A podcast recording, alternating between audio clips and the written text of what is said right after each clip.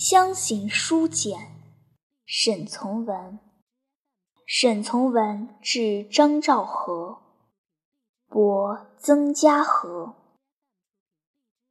我的小船已泊到曾家河，在几百只大船中，这只船真是个小物件。我已吃过了晚饭，吃的是辣子、大蒜、豆腐干。我把好菜同水手交换素材，交换后真是两得其利。我饭吃得很好，吃过了饭，我把前舱缝缝下用纸张布片塞好，再把后舱用被单张开，当成幔子一挂。且用小刀将各个通风处皆用布片去扎好，结果我便有了间单独卧房了。你只瞧我这信上的字写得如何整齐，就可知船上做事如何方便了。我这时已在枕头旁告你一切，一面写字，一面听着小表。滴滴答答，且听到隔船有人说话，岸上则有狗叫着。我心中很快乐，因为我能够安静同你来说话。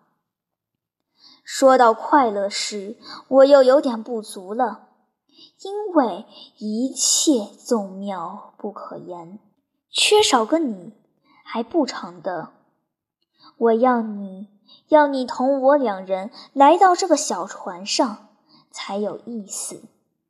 我感觉得到，我的船是在轻轻的、轻轻的在摇动，这正同摇篮一样，把人摇得安眠，梦也十分和平。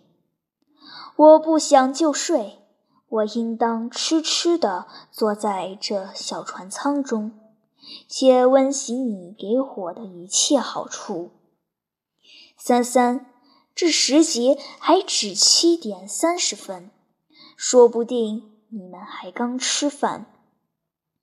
我除了夸奖这条河水以外，真似乎无话可说了。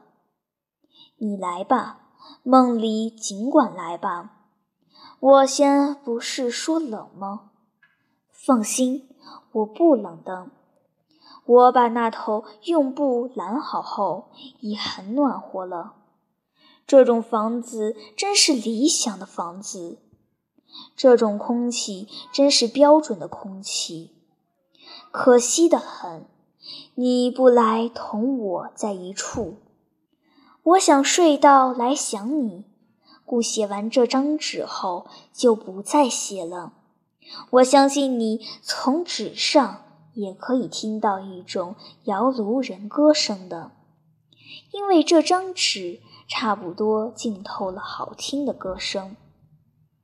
你不要为我难过，我在路上除了想你以外，别的事皆不难过的。